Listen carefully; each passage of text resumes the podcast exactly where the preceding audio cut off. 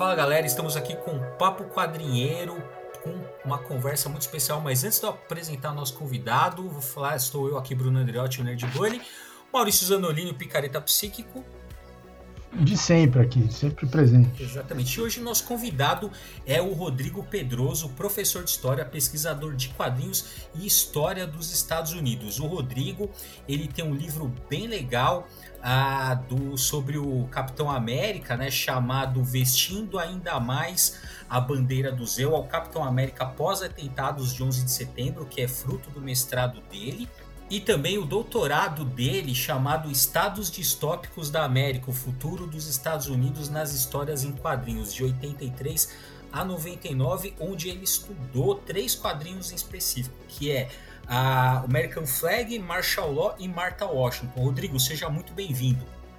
Oh, boa noite aí, pessoal. Obrigado pelo convite.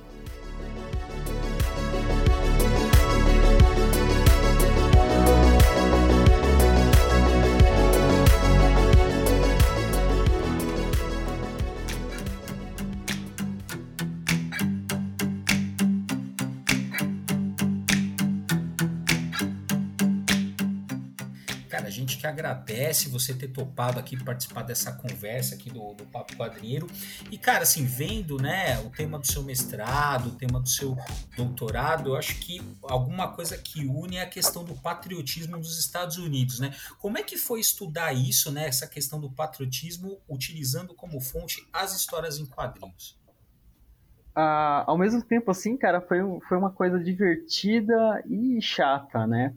Ah, assim, eu comecei estudando Capitão América porque é um personagem que eu não gostava dele. Eu nunca hum. gostei hum. do, do, Capitão América, né? Eu sempre falo, eu sempre que me perguntam, eu falo que eu não gosto do personagem. Sempre hum. tive um certo, assim, ranço com o personagem. Olhava aquele cara vestindo a bandeira dos Estados Unidos e falava, meu, como que alguém lê um quadrinho desse? Como é que publica um quadrinho desse no Brasil, né? Porque um tempo ele tinha revista solo aqui no Brasil, né? É. E acho que vendia bem, porque durou muito tempo a revista, né? Não... Nossa, eu comprava. É, então, eu, eu não comprava, cara. Eu não, eu não consumia a revista do Capitão América, mesmo que tivesse alguns personagens lá que me interessavam, que eles publicavam junto lá, que era aqueles mix lá, né? Eu, Sim, Vingadores. É, tá, mesmo é. que tivesse, eu não, eu não comprava, não conseguia ler as histórias dele. Aí, cara, eu acabei é, comprando em, no ano 2000, acho que a Panini assumiu os títulos da Marvel aqui no Brasil, né? E eles uhum. começaram a lançar um mix que tinha a história do Capitão América e tinha Demolidor, cara. Eu comprava por causa do Demolidor, eu gosto do Demolidor, eu comprava a revista pra ler as histórias do Demolidor. E nessa a, revista acho que chamava Marvel 2000, alguma coisa assim, não lembro o título exatamente. Uhum. Aí saí essas, saí, começaram a publicar as histórias do Capitão América pós 11 de setembro. E como eu estava fazendo faculdade de história, eu falei, ah, eu vou ler isso aqui, né? Vamos, vamos, vamos encarar esse Capitão América. Aí eu li, cara, e achei aquilo legal pra caramba, cara. Falei, pô, legal essa história do Capitão América. Dá pra fazer uma pesquisa histórica com isso. E aí isso eu tava na graduação, só que eu acabei não pesquisando esses quadrinhos na, na época da graduação. Na, o, o meu TCC de graduação em História, eu fiz sobre quadrinhos underground e tal, falei do Crumb e de outros caras assim, não falei do Capitão América, mas eu guardei a ideia na cabeça. Aí, quando eu entrei no mestrado, eu acabei fazendo o projeto de pesquisa sobre essas histórias em quadrinhos do Capitão América, em específico, essas do, do 11 de setembro.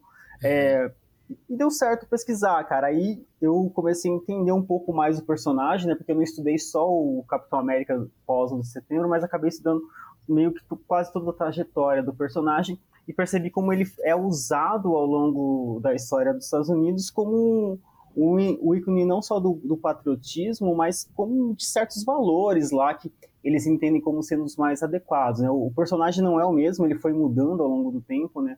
O, o, Capitão América da Segunda Guerra Mundial não tem muito a ver com o Capitão América atual. Ele também não tem muito a ver com o Capitão América que aparece nos filmes, né? Acho que é um outro é um outro personagem que também não é muito parecido com os quadrinhos, mas assim, a partir dos anos 60, mais para os anos 70, ele acaba virando um representante do sonho americano e de um ideal mais utópico dos Estados Unidos, assim. Ele meio que começa a se descolar da realidade dos Estados Unidos, né? Não que ele não discuta a realidade dos Estados Unidos, mas o personagem em si ele, ele acaba ganhando uma característica de símbolo dos Estados Unidos, né? Assim como uhum. outros símbolos que o, que o país tem. E aí ele funciona como um símbolo, né? E aí, quando eles precisam fazer uma modificação no personagem, eles tiram o Steve Rogers, que é o sempre foi o Capitão América, e colocam alguma outra pessoa no lugar dele para assumir a identidade e fazer algum tipo de discussão mais profunda e mudar o personagem de algum jeito, como foi o caso do Buck, como teve o caso do é, o John Walker, que é atualmente o agente americano, é, uhum. aconteceu com o Falcão e assim por diante. Eles trocam o personagem para fazer algum tipo de discussão. E aí eu fui seguindo nessas ideias, né? Depois que eu terminei o mestrado, eu acabei concluindo que o Capitão América ele representava uma utopia, né? Ele representava o que, que os Estados Unidos queria ser.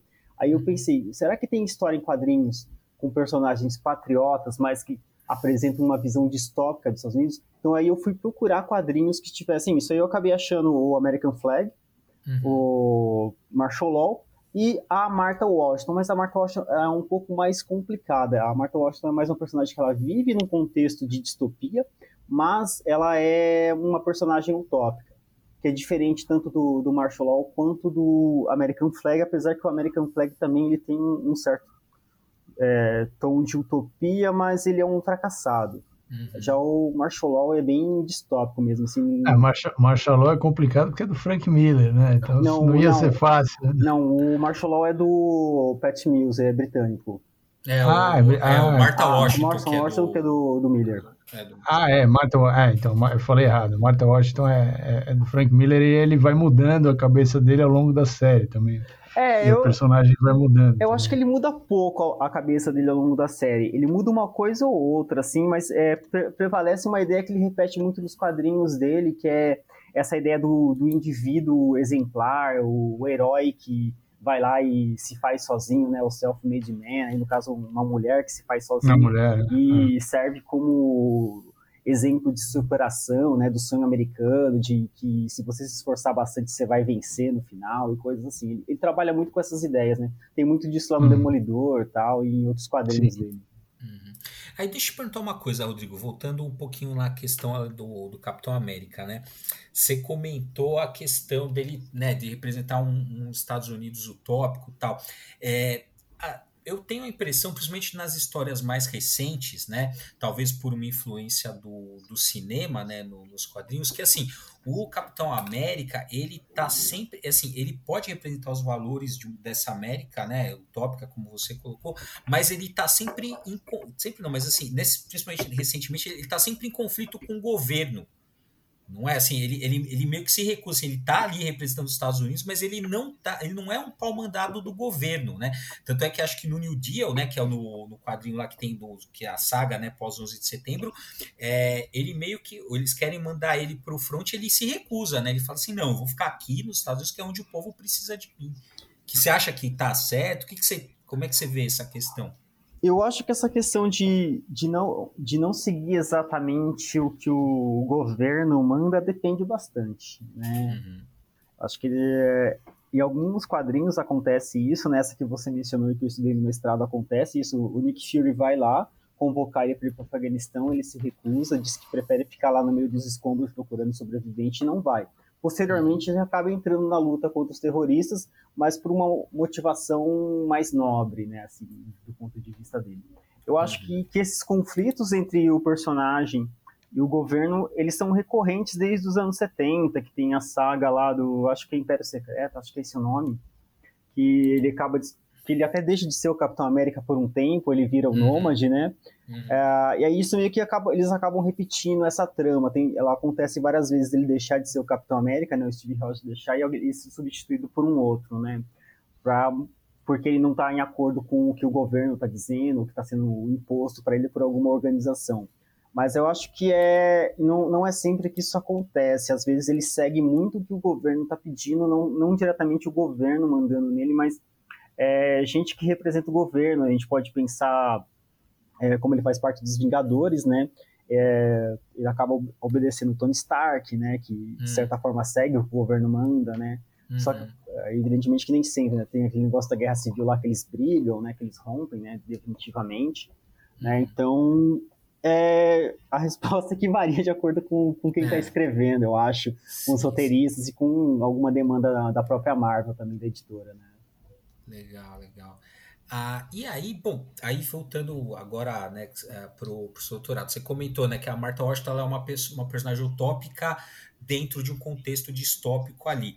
E como é que você vê essa questão então no Martial Law e no American Flag? Como é que, como é que foi essa sua, sua pesquisa? O que, que você percebeu nessas HQs? Então, cara, ah, uma coisa interessante da pesquisa é que eu, assim, eu pesquisei os quadrinhos que eram mais fáceis, assim, de, de, de eu ter acesso, acabei ficando só com esses aí. Eu encontrei alguns outros quadrinhos que discutiam essas questões, mas acabei ficando com esses aí. O American Flag, ele é bem interessante porque o autor, né, o Howard Chaykin, ele é declaradamente um liberal, né? Um liberal que segue a, o que é um liberal lá dos Estados Unidos, que seria um uhum. pessoal mais à esquerda, né? Mas, uhum. E ele, acredito que ele é membro até do, do Partido Democrata, ou era, né? Não sei se ele ainda, ele ainda faz parte. E aí ele é um liberal declarado e ele criou um personagem liberal, né? O personagem dele lá, o Ruben Flagg, que é o personagem principal, né, da, do quadrinho, ele é um liberal sonhador e ele está vivendo num, num, mundo distópico onde um é, teve várias catástrofes na Terra. Os mais ricos saíram fora da Terra, né? A União Soviética foi para a Lua e os Estados Unidos, né? E os mais ricos do mundo se mudaram para Marte. O próprio Flag ele nasceu em Marte, depois ele acaba se mudando para a Terra para trabalhar como segurança no shopping. Né? A cidade, é, todas as cidades do mundo elas têm grandes shoppings onde a elite que ficou na Terra vive. Né? Então, o local de segurança lá habitado pela elite são shoppings e para fora do shopping é caos, violência, gangue, coisas assim. E aí é interessante que o Flag ele tenta mudar as coisas lá, ele tenta agir, reconstruir. Os Estados Unidos ele fracassa absurdamente. É interessante que as últimas é, histórias em quadrinhos do, do, American Flag nunca foi publicado no Brasil. Acho que eles só publicaram 12 edições da, da primeira do, da, da, primeira série do, do, American Flag, o resto uhum. nunca saiu e acho que nunca vai sair. Mas pro uhum. final, as últimas edições da, dessa primeira fase do personagem, ele acaba virando presidente dos Estados Unidos, só que ele se mostra extremamente incompetente, ele não tem nenhum tipo de.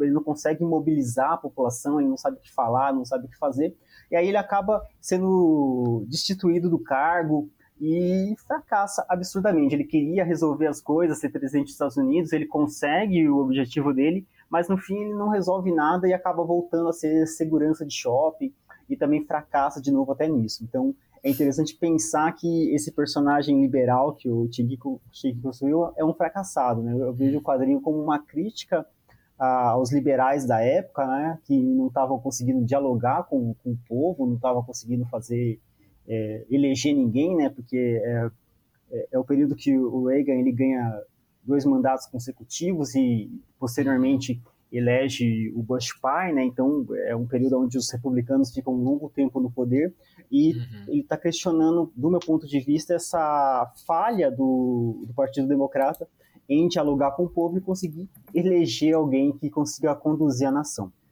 Aí, partindo para o martial law, o martial law já é um, uma crítica a tudo, cara, principalmente a indústria de super-heróis, os quadrinhos de super-heróis, né? O Pat Mills, que é o escritor, né? Ele, o Pat Mills, ele é o fundador da, da 2000 AD lá da Inglaterra, né? Uhum. E ele foi editor da, da revista durante muito tempo.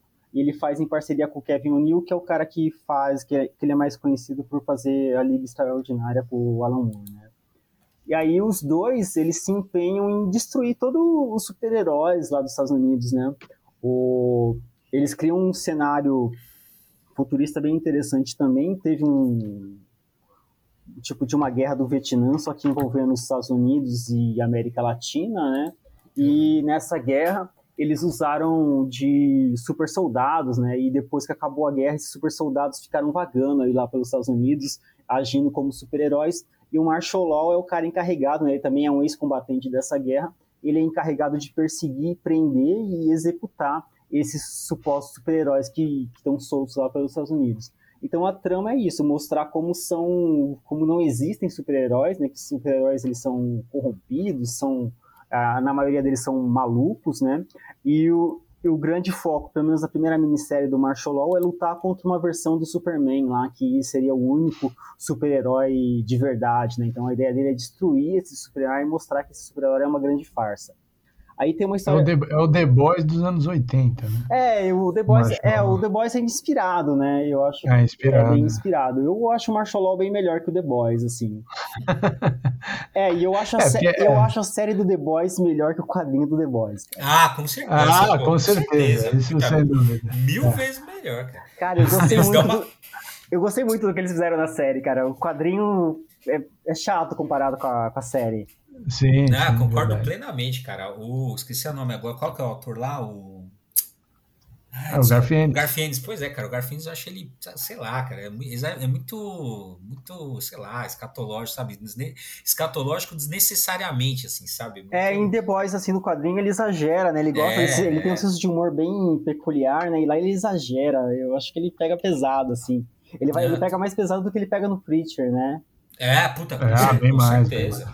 Aí acaba ficando chato, fica repetitivo a história, né? Nunca termina, é. é várias edições. A série eles, eles limparam um pouco isso aí e ela ficou mais séria, assim, uhum. assim, você fica até sim, sim. querendo saber o que vai acontecer, achando que os é, caras mas, é, é. mas é engraçado que o, o Marshall Law é um futuro distópico e o The Boys é um presente é quase que igualzinho que a gente vive, né? É, tem essa diferença, né? A ambientação, né?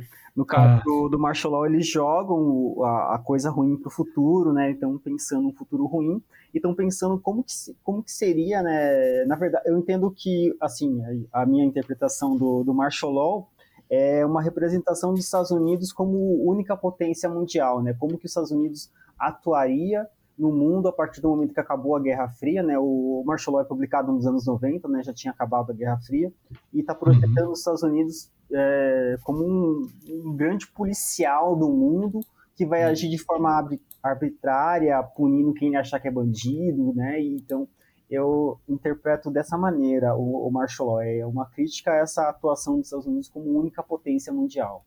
É. Legal. Você tinha comentado, né, da questão da crítica ao, aos liberais que tem no American Flag, né? E é bem interessante, né, cara? Porque o, como você marcou, né, já é o governo Reagan, só que o governo antes do Reagan era o Jimmy Carter, que era visto como é como um, como um presidente fraco, né? Ah, pelo, pelos americanos e a campanha do Reagan bateu muito nisso, né? Nessa coisa dele ser um cara fraco, não sei o quê, e o Reagan com aquela coisa do cowboy, não, eu vou resolver, eu sou macho, eu sou não sei o quê, que em certos aspectos antecipa coisas do Trump, né? O que, que você acha? É, eu acho que aí, é, mais uma vez, é a cópia, né? O Trump que tá copiando, né? Uhum. né, o, o, Trump ele tá, ele quer resgatar essa figura do Reagan, né? Essa, ele é. quer toda aquela glória do passado, né? Ele meio que quer reviver uma, uma glória do Partido Republicano que eles não tiveram depois, né? Por mais que eles tenham conseguido poder durante o governo do, do Bush filho, não foi a mesma coisa, né? Não teve aquela, aquela sensação que era o Reagan. Acho que ele não vai conseguir repetir, porque o Reagan era um hum. cara extremamente carismático, né? Eu, um tempo atrás, eu, quando eu estava fazendo a pesquisa do doutorado, eu vi gravações do Reagan falando. Ele falava muito bem, ele articulava uhum. muito bem as palavras. Você fala, nossa, o cara é bom, né? O cara era ator também, né? Uhum. Então você, sim, é compreensível, né? Então ele tinha um carisma natural dele, né? Assim, guardado as devidas proporções, ele é tão carismático quanto o Lula aqui no Brasil, né? É. É, o, o, o, Trump é uma, parece um bufão, né? É. Ele, ele, ele, é mais parecido com o presidente da Martha Washington, né? É. Que é, que é, que é também um ditador, assim, mas um, é um idiota. É, tipo um presente de enfeite, né? O cara, é. o cara ele só pensa nele mesmo, só quer agir para para satisfazer suas próprias né, necessidades né? e não, não governa a nação. O interessante da Martha Washington, cara, é que lá o Frank Miller ele criou uma nova guerra de secessão, né? Mas no caso não é só o, o país não está dividido só em dois lados, é dividido em vários, né? Tem várias pequenas, vários estados estão se tentando se separar, né? Então isso gera um caos absurdo lá no país e aí realmente imagino que é muito difícil para um governo dar conta de, disso aí, né? É interessante uhum. que a Martha Washington ela começa a, a carreira dela como militar para tentar reunificar os Estados Unidos né, no, no, exército lá. Né? Ela começa com 13 anos no exército. É, ela vem salvar a Amazônia também, é, sequência. Né? É, mas essa história da Amazônia é bem estranha, né? Porque ela, é, ela se envolve num, porque o pessoal que estava lá para salvar a Amazônia, na verdade, estavam queimando a Amazônia, né? E ela descobre o esquema, quase morre nisso, né? Descobre que o chefe dela estava lá queimando a Amazônia e não salvando, né? Então... Era o Salles, né? Não, não era o Salles. É, mas era quase. é, mas é, o Frank Miller é um visionário, né? Em, é, em algumas coisas ele é, cara. Assim. Uma coisa que eu não entendi muito bem, cara, ele coloca lá, tipo, uma empresa de fast food, tipo o McDonald's, que é um. Que que está queimando a Amazônia, né? A luta na Amazônia é contra essa empresa de fast food. Eles até tem um robô gigante lá que que tá destruindo as coisas lá, cara. E aí eu não entendi essa crítica. Eu, por que, por que ele está criticando a indústria de fast, fast food? Eu fiquei sem entender isso e ele nem explica por quê, cara. Eu li um monte de entrevista dele e ele não explica porque ele colocou uma, uma indústria de fast food como inimigo da nação, sabe? Interessante. E aí você estava comentando, né, do, do The Boys, né, cara? E foi legal também porque na, na série transformaram né, o Capitão Pátria numa grande sátira ao Trump, né? Acho que isso foi um dos pontos altos da, da série, né? Foi muito legal essa, essa sacada que eles tiveram. É, cara, eu achei bem legal, cara. Eu, assim, tem, tem muitos pontos bem interessantes na série que não tem no quadrinho, né? Até uns amigos meus que eles não estão acostumados a, a ler quadrinho, é, eles começaram a assistir a série e perguntaram: ah, como que é o quadrinho? Eu falei, putz, cara, o quadrinho é estranho, cara. É. É diferente da série, eu falei, mas ó, eu recomendo ah. que você só veja a série, tá? Se você for ler o quadrinho, você, você vai gastar dinheiro comprando os negócios e você não vai gostar, cara. Você não vai, é. você não vai achar a mesma coisa que tem na série, cara. É, também, também acho. É, mas é legal também lá no The Boys, porque eles, eles colocam, né, por exemplo, lá na, nos quadrinhos, o cara lá que é o Demen, que, é, que é um produtor musical que conhecia, né? Tudo achei legal essa adaptação. No quadrinho ele é o tipo, seria o Stan Lee, que fazia lá os, os personagens, tal, que conhecia uhum. todos os bastidores, tal. Na série eles mudaram meio que para colocar um, um é, produtor musical ali e tal. É, eles, eles mudam, eles, como mudou a mídia, eles também mudaram algo de crítica, né? Como era um, a mídia quadrinho, eles criticavam a indústria de quadrinho, como é filme, né, série, eles mudaram a crítica para a indústria cinematográfica, né? Então eles estão criticando isso, né, esses filmes super-heróis, né? Acho que é nessa última temporada que eles têm que tem o um filme lá do set, é, né? É muito bom. Não é. Mas, mas é, Rodrigo, eu queria te perguntar uma coisa. Ou pergunta. Você, então, assim, você está envolvido, obviamente, no seu mestrado, doutorado, com basicamente com a história dos Estados Unidos, né? A história é, tanto da, da, do imaginário americano quanto da, da política americana dos últimos anos, porque isso é o que está ali no subtexto desses quadrinhos que você usou aí como material na sua pesquisa. É, e aí a gente estava falando do The Boys, que é uma série que todo mundo assiste e tal, né, globalmente, inclusive. E aí a gente falou também da, do Capitão América do universo cinematográfico da Marvel, que é um personagem né, que também foi, assim, é, é, foi colocado mundialmente as pessoas consomem isso e tal. Então, assim, essa, eu acho muito interessante o seguinte: essas histórias todas que são consumidas é, são consumidas pela maior parte do público sem essas reflexões que a gente está, que você fez nos seus trabalhos e que a gente está fazendo aqui nessa conversa. É, e elas vendem uma ideia, quer dizer, a gente tem, existe um senso comum, né, que é uma ideia de que nos Estados Unidos é um país que deu certo, né? É, como que você vê isso, né? Porque essas histórias todas, uh, lógico, você está investigando determinados momentos e tal, uh, vendo as críticas que elas estão fazendo ao, ao, próprio Estados Unidos e, e, e vendo quando elas estão uh, tentando reproduzir um discurso, né? mas as pessoas compram isso de forma absolutamente acrítico, digamos assim.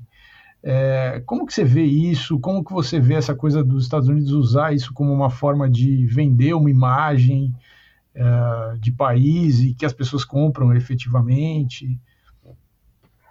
É, vamos lá, pergunta complicada. ah, eu queria, eu queria conseguir medir isso, saber entender como é que as pessoas ah, consomem esses produtos e como é que eles veem os Estados Unidos através desses produtos, né? É, eu entendo que eles devem consumir como puro entretenimento. Acho que a maioria não não está fazendo esse tipo Isso. de reflexão que a gente faz. Eles não, uhum. não conseguem perceber que tipo determinados personagens são colocados lá para fazer crítica, a, sei lá, políticos, né, ou a determinados né, a determinadas linhas de pensamento, né, que existem no país, né. E talvez eles devam focar muito nas figuras dos heróis, né? Principalmente esses filmes da Marvel, né? Você tem sempre essa, essa ideia do bem contra o mal, né? O The Boys já não tem tanto isso, né? Você fica meio na dúvida quem que é do bem, quem que é do mal, apesar de que fica meio evidente que o pessoal lá do The Boys estaria do lado do bem, né? Acho que a única pessoa mais do bem que tem lá é aquela moça lá, Starlight, né? Uhum. Acho que ela fica mais clara essa ideia de que ela é boazinha mesmo, né? Agora os outros eles estão lá numa zona cinzenta, assim, que você não consegue separar muito bem quem que seria o vilão da história e quem que seria o mocinho, né? É, mas já nos filmes da Marvel isso fica mais claro, né? Tipo, você entende que o Capitão América, o pessoal que tá com o Capitão América é o pessoal do bem, e eles estão fazendo a coisa certa, né? E acho que essa é a imagem, principalmente, isso, né? A ideia de que o cara que está usando a bandeira dos Estados Unidos, que é o cara do bem, né? Uhum. É, isso já... exato, exato. Então, é, por mais que haja alguma crítica lá, que você, analisando o filme mais profundamente, você consegue perceber que o diretor, ele fez algum tipo de crítica, que ela tá lá, acho que a, a mensagem que prevalece é essa, que o cara que tá com a bandeira dos Estados Unidos é o cara do bem, que ele está fazendo uma coisa legal para ajudar o mundo, está preocupado com os outros, né? É. Que ele não está agindo só de forma individual, que ele não tá só por. que ele tem um ideal maior, que ele está sustentando isso. É, e mesmo nos, nos, nas distopias, é, quando os Estados Unidos deu, deu tudo errado, por ser os, os, Estados Unidos, né? Obviamente, não é, não é por outro motivo, é só por ele ser mesmo os Estados Unidos que fudeu tudo. Uh, aí aparece um personagem, seja a Martha Washington ou tal, uh, uh, que vai então tentar resgatar aqueles valores originais e tal, e vai e aí a partir disso vai tentar reconstruir, né? No caso ali do, do, do que você citou, American Flag, lá o cara não consegue, né? Ele tenta e não consegue. No caso da, da Martha Washington, ela também faz esse papel. Mas é isso, é sempre, quer dizer, nunca é uma crítica aos valores originais que levaram àquela, àquela distopia. É, um, é uma crítica, é, é, é, é uma resgate dos valores originais. O Capitão América tem muito disso também, várias vezes. Tal. É, então, é, é, no fundo, é sempre uma, um elogio, né? É, Ainda que seja uma, uma crítica. É, eu entendo que os autores eles acabam percebendo que está ocorrendo um desvio do caminho né? Uhum, ah, que a nossa sociedade ela está caminhando para uma coisa ruim e a gente tem que voltar para o trilho, a gente tem que voltar para o caminho certo. Então vamos criar um personagem que vai trazer esses valores de volta, que vai inspirar as pessoas a seguirem esses valores lá do passado, os valores dos founding fathers, o sonho americano, recuperar tudo isso para que a nossa nação ela volte para o trilho, para ela não, ela não se desviar, para ela corrigir a rota e voltar para o caminho dela. Então, é, acaba rolando muito isso nesses personagens patriotas. Eu acho que a essência do, do patriotismo desses personagens é isso aí que você falou, esse, esse, essa tentativa de resgatar esses valores que se consideram perdidos, né? E é sempre para tentar corrigir o momento presente, né? No caso dessas distopias, né? O presente de cada uma delas, os autores acreditavam que estava tendo um desvio e que era necessário corrigir aquilo de alguma forma, então eles criavam esses personagens para tentar trazer de volta esses valores ou minimamente inspirar alguma reflexão sobre esses valores. Uhum. É bem interessante o que você está falando, Rodrigo, porque é, eu estava vendo, estava estudando esses dias um discurso do Carter que ele faz em 79, né, que ele vai a um momento é, difícil ali para os Estados Unidos, tal, principalmente por conta da, da crise energética, né? E ele vai justamente apelar para esses valores é, de fundação, né? E é curioso isso, porque é, é isso que você falou assim quando acontece, quando é um momento de crise, um momento de dificuldade, assim, a questão é, a, a constatação sempre é essa, olha, nós nos desvirtuamos de um, de um, caminho já posto ali na, pelos, né, desde a nossa fundação. Então, o problema não é, não é que, assim, não se reconhece uma falha naquelas diretrizes, mas o, as crises são sempre assim, olha, a gente se desvirtuou do caminho, a gente precisa voltar para aquilo. A gente precisa, né, de alguma forma, retomar aqueles valores perdidos, e isso aparece, né? Essa coisa de retomar os valores perdidos vai, vai aparecer também muito no, no Superman, uh, principalmente no Christopher Reeve ali, é, com, no filme de 78 também, né? Que tem aquela crise do né, do final dos anos 70, ali, aquele, e, aquele, e aparece aquele Superman, sei lá, meio que trazendo de volta aquele, aquele patriotismo que era considerado até cafona nos anos, na, na, em 78 ali, mas ele recupera aquilo de uma maneira que impulsiona, as pessoas compram aquela, aquela imagem, né? aquele Superman inocente, né? Do americano, da verdade, justiça e o, e o, né? e o modo de vida americano, né? Como uma coisa, ó, esse cara aqui tá mostrando pra gente o que a gente perdeu e o que a gente, para onde a gente precisa voltar. Uhum. É bem isso mesmo, cara. É retomar algo que eles entendem como sendo certo, né? O discurso nacionalista, né, de, de unidade nacional deles, é, foi há, há, muito tempo construído, eles não questionam esses, esses, esses, valores, né, essas ideias, eles só entendem que, tipo, tá tendo um problema, né, não tá bom agora porque a gente não tá seguindo aquilo lá, cara, a gente tem que voltar para aquilo, re, reestabelecer aquilo de alguma forma, e aí esses super-heróis, eles acabam atuando dessa forma, eu acho que a maioria deles atua desse jeito, tenta resgatar alguma coisa do passado para inspirar as pessoas, né? Então, o Capitão América ele tem muito disso, o Superman que você falou, apesar de que é um outro personagem que eu não gosto muito.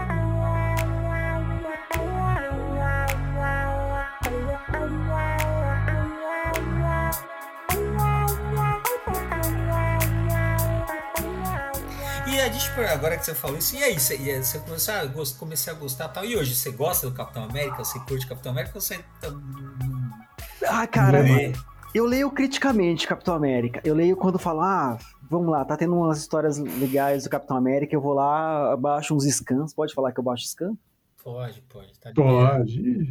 Aí eu baixo uns scans, aí eu leio, porque eu não vou comprar. Aí, é. Porque aí eu pego, eu, eu gostei dessa fase do, do Sam Wilson, eu achei interessante o que fizeram, uhum. colocaram, colocar o Capitão América como Sam Wilson, o Sam Wilson como Capitão América, achei interessante o que fizeram. Mas eu acho que as histórias, elas, sei lá, elas são repetitivas, cara, são, são muito repetitivas, sabe? É. Você leu uma, na, você leu todas, cara, é, repete muito. Eu, é. Sei lá, eu, acho que eu tô velho pra quadrinho de super-herói, cara. Mas eu leio quando falo que tem uma coisa interessante, que nem eu gastei dinheiro. Eu, eu gastei dinheiro comprando essa minissérie que saiu do Capitão América, que, que ele que é mostrando, né, comemorando os 80 anos do personagem. Nossa, eu achei uma coisa horrível, cara. achei uma coisa tão, tão mal feita. Meu, pra que, que você vai, você vai comemorar assim, 80 anos do personagem com uma história tão ruim, cara? A história que saiu no, no, sobre o 11 de setembro é mil vezes melhor do que essa. É Nossa. uma história muito fraca, cara, assim, lembra histórias dos anos 60, 50, assim, bem ruimzinha. Aí eu falei, ah, pô, pô, Marvel, o que aconteceu com vocês? Tipo, fazer uma, uma festa melhor aí pro cara, 80 anos. Espero que quando ele fizer 100 seja melhor. É, é eu também eu, eu, li pouco o Capitão América. Uma, uma das Não perde muita gostei... coisa, não. É. Não, mas uma das fases que eu, que eu li que eu gostei bastante, cara, foi a fase. A, logo pós-guerra civil, onde o não sei se você leu essa fase que quando o Capitão América ele, ele, ele morre né? E aí quem assume é o é o, é o Buck né? É sim é legal o, essa do Buck sim. É pô achei muito é a fase do Brubaker né? É, é a fase é a fase do Brubaker. Ah, é excelente o Brubaker é, é, bom. Não e tem o diálogo que eu nunca vou esquecer que eu acho sensacional cara que tá se eu não me engano acho que é o Buck e o, o São Wilson que eles estão jogando poker. E aí eles vão apostar não sei se é o Wilson eu sei que o Buck tá nessa né? Acho que é o Wilson são isso. Eles estão jogando poker e aí o capitão, ah, vamos apostar tal. Aí o capitão, o Buck fala assim: não, eu vou apostar em euro, né? Aí o você fala assim: porra, belo Capitão América que você é, né? Apostando em euro. Eu falei, cara, aí, ele vira assim: meu, eu tô apostando na moeda que vale mais. Aqui a essência é o capitalismo, não é? Eu, tem muita, tem muito boa essa sacada. Muita, muita sacada. É, não, esse, esse diálogo é, é, muito bom. E aí eu também. E aí chega uma hora, quando vai, quando ele vai voltar, aí que tá, quando o Steve Rogers vai voltar, que, aquela desculpa que eles dão, que, ele, que a consciência dele tava no outro tempo, eu falei, não, aí eu, aí eu parei, falei, não, vou ler isso aqui. É, não, tem, tem, tem umas coisas que tá indo legal e de repente os caras fazem um, umas é. merda que você fala, ah, pra que fazer isso, gente? Né? Você vê que parece que há alguma pressão para que volte muito logo as coisas, né? Uhum, que volte uhum. ao normal muito logo. Parece, é, que, é. parece que você percebe que tá tendo uma. os editores estão apressando os artistas para concluir logo a história e trazer o personagem de volta, porque talvez não tá vendendo bem, estão reclamando, não sei o que acontece, né? É. é, é uma questão de estudar esses bastidores aí do, dos é, quadrinhos é, para entender, né? É, isso é interessante. E outra fase que eu achei bem legal, mas eu li, não terminei, eu li, eu li, só o começo, depois eu acabei abandonando e não. Por falta de tempo mesmo, queria até ter continuado. Que é a fase com o Tanehisi Coates, com, com o personagem, achei bem, bem legal. Que é logo depois que né, tem aquela parte ali que ele fica com a Hydra, depois ele, ele meio que vai voltar, né? O Steve Rogers ali, o original tal, depois daquele momento aí que ele passou. Ele ficou velho, né? Ele é, perdeu o soro, né?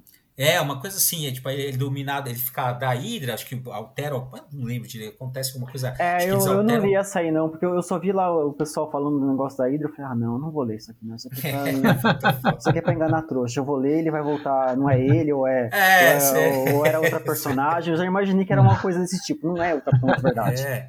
Não, era um, eu, não, é, eu não sei, acho que é um parásito, eles, eles mudam, acho que a Hydra volta no tempo e muda ou a história dele, sei lá, sei que é aquela galhofada de sempre ali. Mas a fase do, do Colts é bem legalzinha no começo. Quero, uma hora eu vou voltar. Mas, Rodrigo, você assistiu a série do, do, é, do Buck e o. não, cara, eu não assisti a série. Não assistiu. Eu não tenho ah. esse negócio aí, Disney Plus, cara. é, porque a ah, série é vai, é boa. Né? Ah, vai, acabou de é falar que baixa scan aí não tem os torrent da vida. é, então, eu, eu baixo torrent, mas, cara, eu não, sei lá, não, não fui atrás dessa série ainda, cara.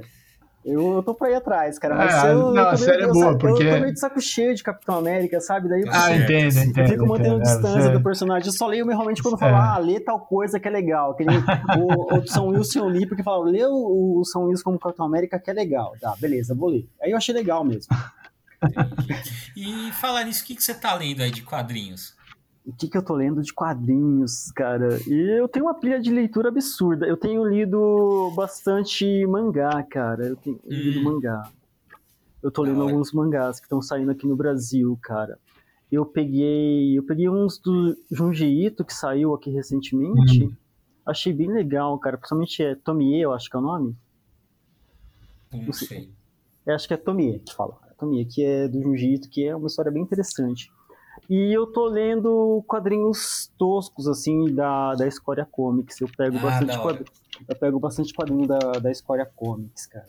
Assim, aí o pessoal que tá ouvindo, eu queria até recomendar. Melhor, melhor quadrinista que tem atualmente no Brasil, Fábio Vermelho. Leiam Fábio Vermelho. Bem legal. Boa, muito bem. bem legal. E Bom, assim, você, né, você é professor de história, atua na, na educação básica, né? Você leva quadrinho, você, você, você leva quadrinho para a sala de aula, você, você utiliza? Sim, cara, eu, eu levo quadrinho para a sala de aula. normalmente eu levo quadrinhos mais curtos ou mutilo quadrinhos para levar partes para porque o quadrinho inteiro eu não consigo usar no tempo de uma sala de aula, mas eu costumo usar sim. Já eu trabalho com frequentemente eu, acabo, eu, eu uso uma história em quadrinhos do, do Laerte em várias aulas, que é um, uma história em quadrinhos que o Laerte fala sobre identidade, sobre sobre essa questão de, de escravidão no Brasil, tá uma história em quadrinhos bem legal, que agora eu não vou lembrar o nome. E eu uso também costumo usar trechos do Era Guerra de Trincheiras do Tardi em algumas aulas também. São os quadrinhos que eu tenho mais usado atualmente, mas é, eu também costumo fazer, né? Eu tenho, eu tenho uma habilidade artística razoável e eu faço quadrinhos para explicar algumas alguns pontos da matéria, assim, quando eu tenho é, que tempo. Legal, olha só, que legal. E como é que você, assim, e, e os alunos eles curtem, eles, você acha que eles têm, têm uma resposta legal da parte deles? Uh, alguns têm uma resposta legal, uh, outros acham tudo um saco, tudo é, é. entediante. Normal. É, porque isso aqui, ah, não quero isso aqui, não, não quer fazer nada, né? Então. Mas a maioria gosta, cara. Principalmente quando eu chego com uma coisa que eu mesmo desenhei. Quando eu mesmo ah, desenhei isso, nossa, professor, você que desenhou isso aqui, nossa, que louco e tal. Aí quando é eu mesmo que desenho, tem um, tem um outro efeito com eles, tá? Hum. Eles até querem guardar e tal. Já os que eu trago cópias, assim, eles não, não dão muito valor, não. assim. Mas é legal, funciona. Eles eu percebo que é, é uma ferramenta para ajudar um pouco mais na, na compreensão. Então. Mas aquelas coisas tipo de desconstruir o discurso do quadrinho, historicizar a narrativa tal, já é algo mais complicado de fazer. Mas eu tento uhum. Aos poucos. e, você, e esses quadrinhos é, que, que você faz né, aí... né, gente? Não, claro, não, então, mas tá eu, certíssimo. Não, então, mas eu, eu acho é, eu te perguntei isso porque assim, cara, você é um cara que atua, né, no, na, na educação básica e pesquisa. Inclusive, né, já para fazer aqui, é, é, ele tem um, a gente trouxe aqui nos episódios atrás, vão lá que a gente trouxe o Vitor é, e o Márcio é, Rodrigues para falar do História em Quadrinhos, que foi o livro que eles organizaram, tá uns episódios anteriores aqui no, no podcast, pode procurar. E o Rodrigo, ele tem um capítulo nesse livro, né, que é chamado Quadrinhos como referência e fonte para o ensino de história. E eu quis te perguntar isso justamente por isso, que assim, porque às vezes a pessoa está na academia, falo, falo, cagando um monte de regra, falando assim, ah, tem que fazer, ah, quadrinho em sala de aula tem que fazer assim, tem que fazer assado, e nunca pisou numa sala de aula. Né? Uhum. Né? E você tem essa, assim, você tá ali e tá estudando isso, então isso, por isso que eu acho legal essa, né, a sua, a sua, a sua fala muito, muito sincera e muito concreta, né? É, porque às vezes, cara, assim, falando real, né? Você dá aula também, você sabe, às vezes você planeja uma coisa, você chega lá, cara, e dá tudo errado, cara.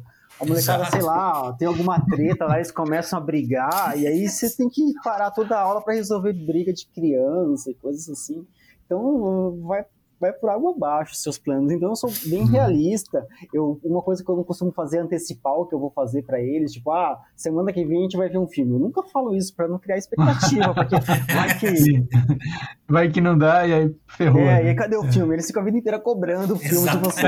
Ah, semana que vem eu vou trazer um quadrinho para vocês lerem. Ah, cadê o quadrinho aí, professor? Cadê o quadrinho? Né? É, é. Então eu não consigo. E esses, e, esses quadrinhos que você faz, você posta em algum lugar, a gente tem não, acesso? Não, não, não, é só para sala de aula? Só para sala de aula, só para sala de aula. Não acredito, ô, né? Ô, Rodrigo, Instagram tem que, pra é, quê, tem que ser isso que eu falar, pô, tem Instagram ali, meu, bota lá. Não, cara, é muito tosco, assim, só criança que acha legal ah, aquilo lá.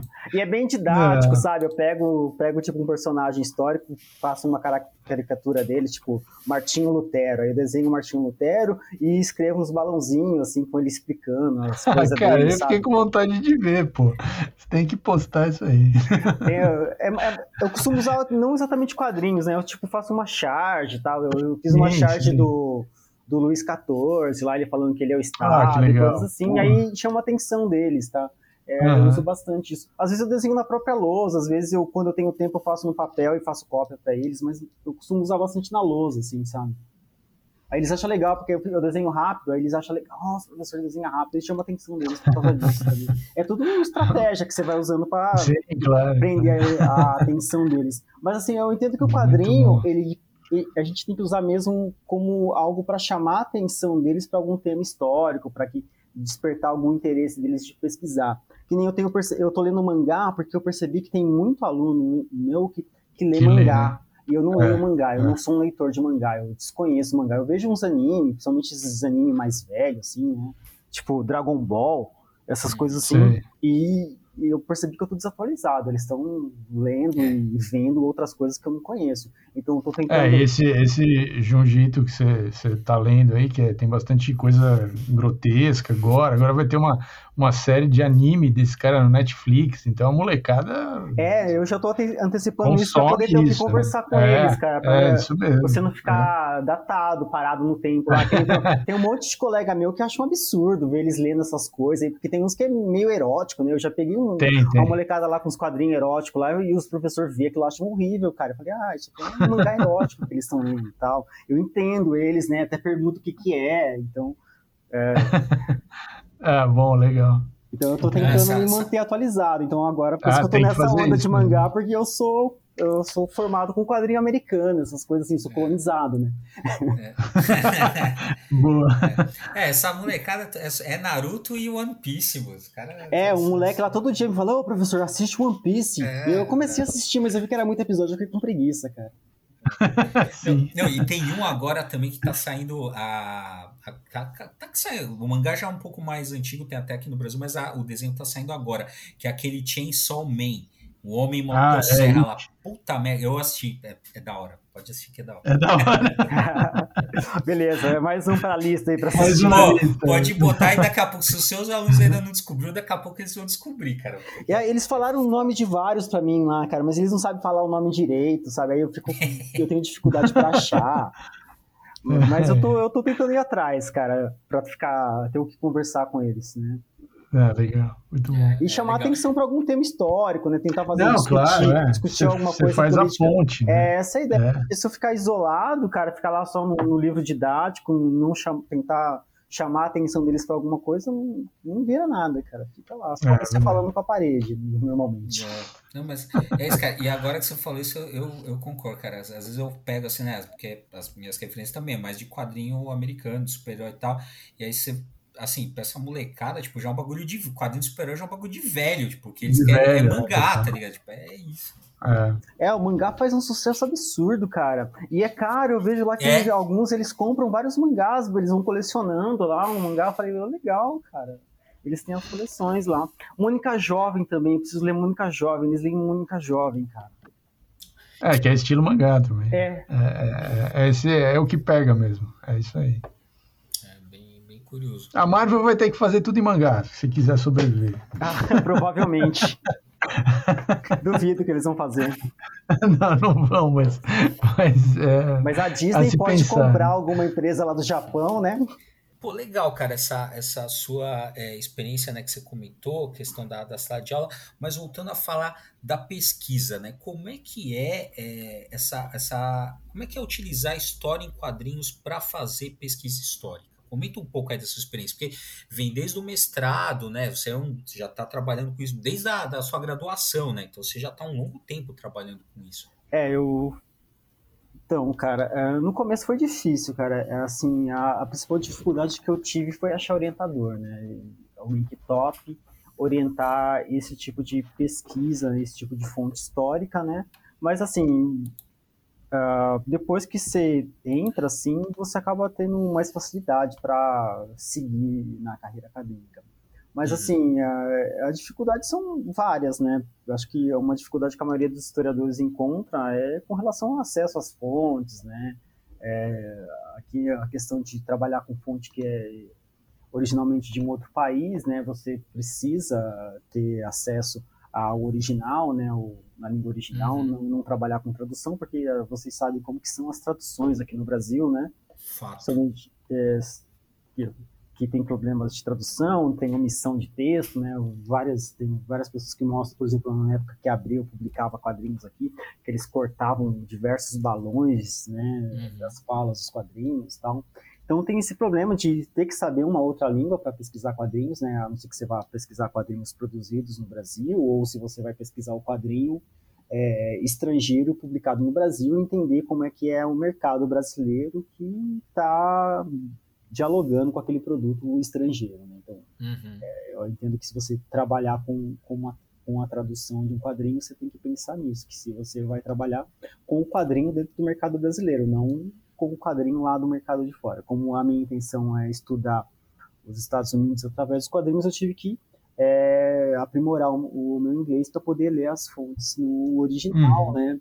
E quando uhum. possível eu compro os quadrinhos lá, lá nos Estados Unidos, mando, eu importo eles.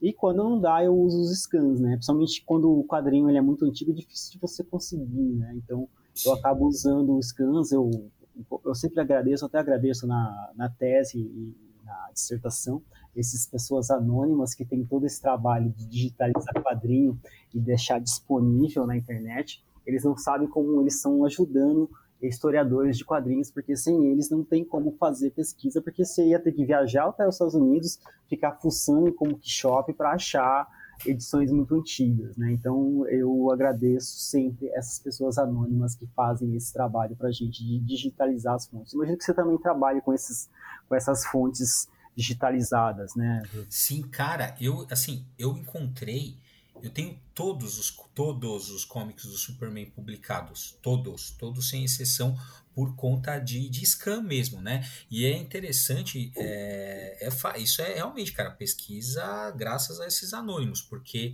eu lembro até esses dias, agora eu não lembro como eu estava lendo um livro sobre quadrinhos que o cara comentava o seguinte, que ele, que ele tava, é, ele, no prefácio do livro, ele reclamava que ele não teve acesso, mas ele escreveu em 2009, 2000, começo dos anos 2000, que ele é, reclamando de que ele não pôde consultar as, os arquivos da DC e da Marvel, porque ele queria consultar quadrinhos, né? Ele não teve acesso aos arquivos da e teve alguns quadrinhos que ele não pôde consultar. Eu falei, cara, isso, isso ele agora em 2022, 2020, a gente tem acesso a todos. Eu não sei, lógico, talvez não de um personagem mais obscuro, de repente aí que você vai estudar, mas cara, realmente tem muita coisa.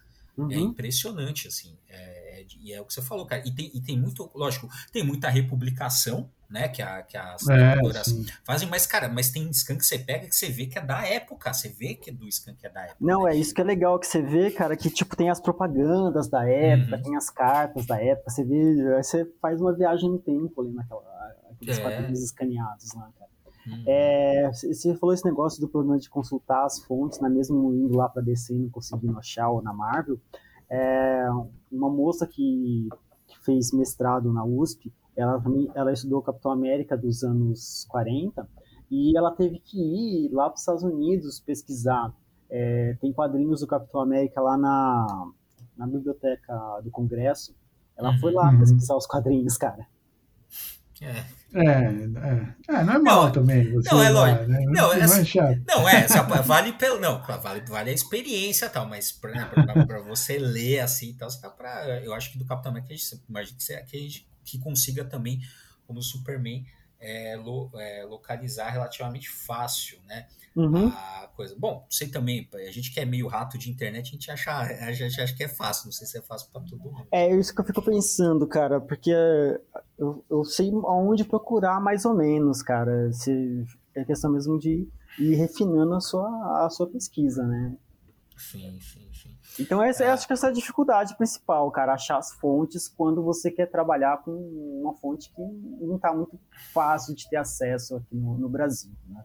É, e acho que a maioria dos historiadores acaba tendo esse problema quando não trabalha com o Brasil. Uhum. Uhum. É, e outra coisa também que eu não sei se você, bom, que tem, tem um certo preconceito também com a história dos Estados Unidos no Brasil, né? É, poucas pessoas acham interessante pesquisar a história dos Estados Unidos aqui no Brasil. Você acaba é, trombando com um certo preconceito com relação à história dos Estados Unidos. Pô, total, né? E aqui, fala aí, pô, aqui é difícil, né, cara? Porque é só, é só preconceito, é contra quadrinho, contra, é. contra a história dos Estados Unidos. O cara olha pra você e fala assim, porra, colonizada do caralho, né? É, bem isso, cara. Eu, quando eu tava na PUC, cara, eu, cheguei, eu fiz. É, eu fiz seis meses de mestrado aí na PUC. Uhum. Aí teve, tem uma disciplina lá da Maria do Rosário, Aí ela mandava a gente apresentar as pesquisas da gente. Aí eu fui lá pesquisar, apresentar minha pesquisa do Capitão América, né? Uhum.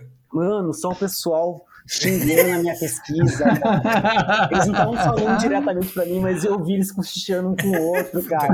Falando lá, colonizada, lá, imperialista, não sei o quê. Só tá falando. Volta bem... pro Mackenzie, né? Que, tipo assim. É, Aí até me perguntaram quem tá te orientando. Eu falei, o Tota, então você tá bem encaminhado, né? É, se vira lá com o Tota, mais ou menos isso que eu dizer, já me sabe? Conheço a sensação, conheço a sensação. Muito bom. Não, é isso aí, cara. Agora a gente ri, mas na época você fica lá, você fica meio, sei lá, meu, será que eu tô fazendo certo de pesquisar isso aqui? Tô perdendo meu tempo, né? É, cara, pô, não, viu? E agora, já que você comentou isso, cara, na, na primeiro, primeiro evento acadêmico que, que eu fui apresentar a minha, a minha pesquisa, no primeiro, assim, falar, ah, legal, que vai ter um evento aqui, puta, vou, vou aqui, vai ser um, né, um início legal aqui para poder começar aqui a, a, né, as, as maratonas de eventos e congressos, etc. Pô, tô lá, né? Aí o cara o cara me vira assim, ah, eu não acho que, que isso é um assunto pertinente para você pesquisar no doutorado. Aí minha vontade de falar assim, porra, mas você não é meu orientador, cacete, o que, que eu vou, sabe, assim... É, e é esse o feedback, sim, né? Mas é, é foi interessante porque ali a galera que tava em volta ficou, ficou indignada, falou assim, pô, como assim, mano? Você tá falando, cara? É, cada coisa que a gente passa, né, cara? É foda, é difícil mesmo, cara. Mas, mas uma coisa que o, que o Tota comenta, até ele fala isso, cara, é até para você, bom, isso é óbvio, né? Mas assim, até para se você quer, quer fazer uma, uma crítica é, acurada, você tem que se aprofundar no seu objeto de crítica. Né? Uhum. Então, pô, ninguém, e é óbvio, né? Ninguém aqui estuda Estados para ficar idolatrando. A gente quer entender o objeto, quer fazer a crítica necessária, quer fazer a crítica necessária e pertinente. Exatamente. Foi isso que eu falei, né? Aquele dia lá que eu apresentei a pesquisa e o pessoal ficou comentando. Eu falei, não, a ideia é criticar, eu não tô aqui para exaltar os Estados Unidos, apesar de que o quadrinho ele tem essa vibe de, de exaltar o país. Eu não tô fazendo isso, eu tô analisando uhum. a fonte, eu sou um historiador, eu não tô aqui, tipo, comprando o discurso da fonte falando, é legal, viva Exa Estados Unidos. Exatamente. Aliás, né, tem muito historiador, não, não vamos citar nomes aqui, mas assim, tem muito historiador também que, assim, a, a fonte, assim, ele compra a versão da fonte, uhum. né? E aí, às vezes, a, ah, tipo, a fonte é, lá, a fonte é, digamos assim, a fonte é crítica de uma perspectiva, e ao você comprar aquela versão, você acha que está tá fazendo certo. Não, cara, você só está comprando a fonte sem fazer a devida análise crítica. Isso vale para todo mundo, né? Uhum. E talvez, nesse ponto, Rodrigo, acho que, acho que a, o fato da gente estudar Estados Unidos por esses por e tal, talvez isso nos deixe até mais atento em relação a isso, para esse cuidado de não comprar a versão da fonte. Uhum. Né? Exato, cara. Porque se eu fosse comprar a versão de todas as fontes que eu leio aqui, todas que eu estudo, cara, que tipo. Porque uma que o próprio discurso da, da fonte, ele é controverso às vezes, né? Você pega uhum. um cara como o Frank Miller, cara, ele é extremamente controverso, cara. Você lê o cara, ele tá falando uma coisa, depois ele fala outra, sabe? E o Frank Miller, ele não se posiciona direito. Atualmente ele se posiciona melhor, mas no passado ele ficava, ele não se posicionava muito bem, ele meio que queria ficar em cima do muro, sabe? Aí você ficava, ah, o que, que esse cara tá querendo? Qual que é a ideia dele, né? Mas uhum. é, é isso, cara. Uma coisa que é interessante, cara, de pesquisar quadrinhos, eu acabei me interessando mais pelos autores dos quadrinhos do que pelos quadrinhos, cara. Uhum. É, sim, essa sim. última pesquisa que eu fiz, cara, eu acabei pesquisando muito mais os autores do que os quadrinhos em si. Eu acabei investigando muito mais a vida do Howard Chaykin, do Pat Mills, do, do e do Frank Miller do que os quadrinhos que eles faziam, porque eu tentei fazer um, uma pesquisa também sobre os autores, né? Como são quadrinhos autorais, eu acho que dá para fazer isso, cara. Uhum. Se bem que eu acho que todo quadrinho é autoral, né? Acho que é difícil ah, é. quadrinho é. Sim. seja autoral. É, mas quando, é, mas quando você pega esses, esses específicos, assim, acho que, digamos assim, tem um. Assim, acho que a questão, por exemplo, vai, você pega um personagem vai, você vai escrever o Capitão América, você vai escrever o Superman, ali o peso editorial é mais forte, assim, o editor vai ficar em cima de você, ó, você pode fazer assim, você não pode fazer assado. Quando você pega esses aí, acho que é, é mais, acho que, acho que você tem razão, acho que é mais autoral nesse sentido, não que não seja, assim, mas ele tem mais autoria porque acho que, como são outros personagens, né, criações próprias, acho que isso, eh, os autores são um pouco mais livres para trabalhar, assim, né? Uhum. É, acho que tem, assim, não que não haja, né? Tem, tem as pressões mercadológicas e tal, mas acho que sim, acho que os autores têm mais autonomia no caso, que no, nesses casos, acho que você tem razão nisso. Uhum. Acho bem legal. E, ah, bom, já para, cara, acho que foi bem legal aqui a conversa, acho que a gente deu um passeio legal, conversamos de várias coisas. E me fala uma coisa, o que, que você tá, assim, é, você pensa em fazer um pós-doutorado, seguir com a pesquisa, você tem planos aí para outras pesquisas? Como é que você está vendo isso? Cara, tenho. Uh, mas eu falar para você, eu tô, eu tô com uma tendência a sair dos quadrinhos, cara. Uhum. Eu tô, eu tô fazendo, eu tô tentando fazer um projeto aqui é, para dar uma continuidade ao projeto de, que eu fiz no, no, doutorado. Só que em vez de trabalhar com, com quadrinho distópico, eu queria pegar uns filmes de ação distópico dos anos 80 e anos 90. Eu ah, queria, da hora eu tô pensando em estudar Exterminador do Futuro, é, Mad Max. É... Cara, você e... já viu Eles Vivem? Já. Foda, né? Foda, foda. Eles vivem um filmão, cara, filmão. É, muito louco. Pô, da hora, cara. Acho que é legal também essa situação, né? Sair um pouco dos quadrinhos, acho que é, é legal também. É, porque eu acabei, eu acabei vendo sobre esses filmes, tem muito artigo, tem muito trabalho que fala desses. Tem mais trabalho sobre filme de distopia do que quadrinhos de distopia. E também tem muita coisa sobre literatura de distopia. Eu, eu tô bem interessado nessa questão de futuro, né? De pensar o, como que. Né, como que a historiografia lida com o tempo futuro, né? Essas projeções para o futuro. Então é uma coisa que eu tenho interesse e eu estou tentando pesquisar e ampliar a pesquisa. Então a minha ideia é talvez trabalhar com cinema ou talvez, sei lá, é, eu sou um esboço por enquanto, mas queria trabalhar com esses filmes aí. Legal. Bom, é isso, cara. Muito obrigado por, esse, por você ter topado essa conversa, foi muito legal. Valeu mesmo. Pô, eu que agradeço. Valeu mesmo aí a o convite para participar, as perguntas, a oportunidade de poder falar um pouco de pesquisa, porque a gente acaba não, não podendo falar né, do que a gente está pesquisando assim, de forma mais profunda, conversar de forma mais espontânea, ainda mais com esse contexto de pandemia, que a gente meio que parou de ver as pessoas, mesmo estando passando a, a pandemia, a gente está vendo muitas pessoas, né? Valeu mesmo, pessoal. É, muito bom. Então é isso aí, gente. Valeu. Esse foi o nosso Papo Caminheiro.